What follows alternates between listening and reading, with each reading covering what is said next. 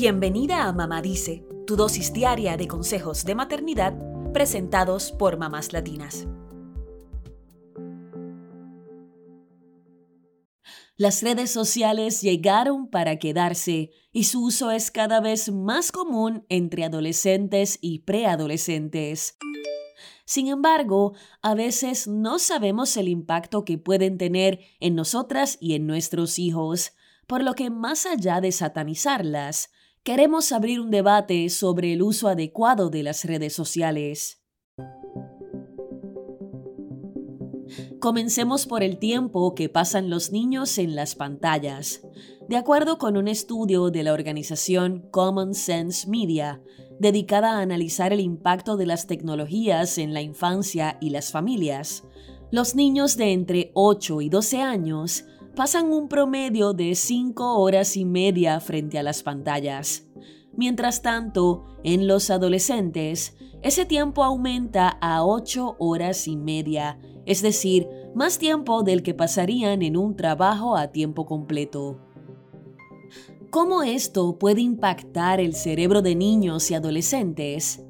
El psicólogo Mitch Prinstein, director científico de la Asociación Estadounidense de Psicología, explica que los niños podrían no tener la capacidad de controlarse mientras usan las redes sociales e incluso hay estudios que demuestran que pueden volverse adictos a ellas al punto de desarrollar una dependencia clínica.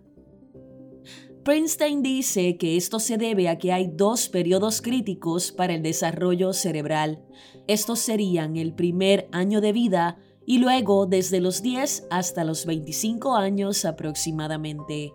Hay que destacar que durante la pubertad empezamos a anhelar recompensas sociales como visibilidad, atención y feedback positivo de los compañeros, y todas estas se pueden encontrar en las redes sociales.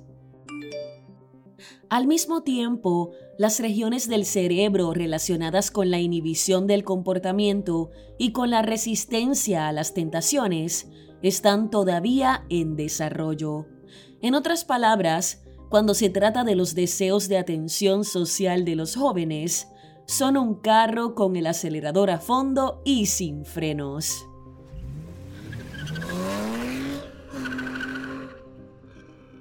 En este punto tenemos aspectos negativos y positivos.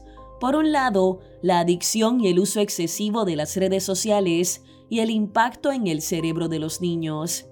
Esto puede desencadenar en problemas en la escuela, en dificultades para dormir, entre otros.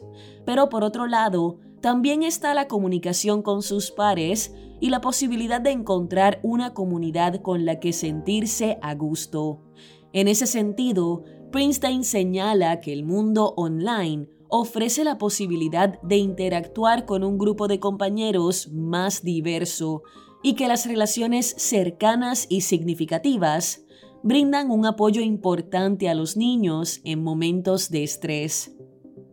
Ahora bien, las redes sociales también representan un sinfín de desafíos y peligros que van desde el cyberbullying hasta la realización de retos virales que podrían ser perjudiciales para la salud.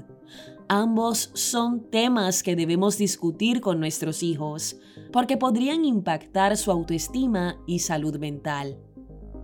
Sin embargo, otro aspecto positivo es que las redes sociales podrían ofrecer nuevas posibilidades para nuestros hijos, que podrían impactar en su futuro.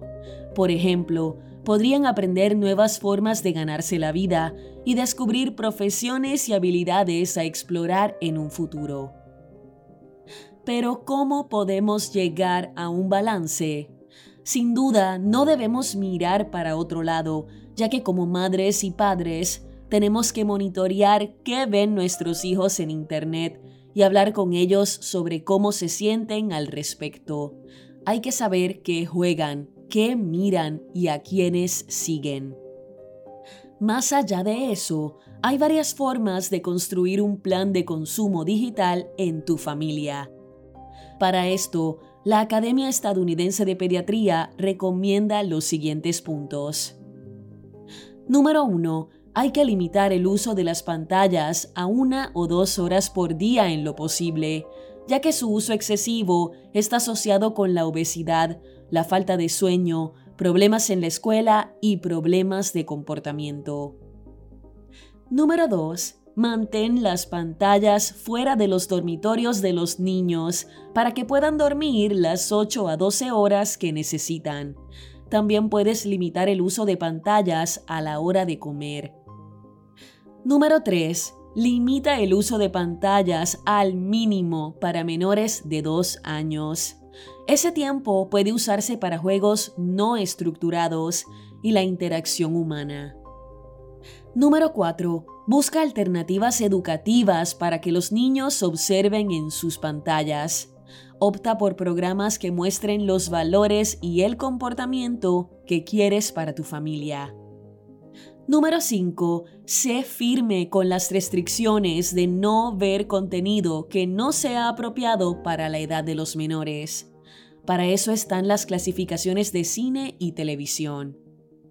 Número 6. Aprende sobre las redes sociales, sobre todo las que usan los adolescentes, y conversa con ellos sobre los peligros en Internet, como hablar con desconocidos, el robo de identidad, entre otros. Número 7. Habla con tus hijos sobre la seguridad en Internet, incluyendo el cyberbullying que sepan que no deben enviar ni recibir fotografías de personas sin ropa o contenido sexual a amigos o gente extraña. Además, que tengan la confianza de ir a donde mamá o papá para denunciar si son acosados.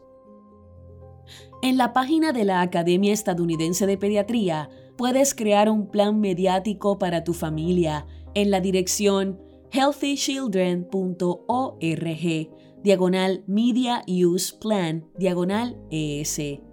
Es verdad que no podemos estar en todas partes para saber lo que hacen nuestros hijos, pero lo que sí podemos es orientarlos a hacer un buen uso del Internet y las redes sociales. Y también podemos ayudarlos a limitar su uso con un plan mediático familiar. Buena suerte.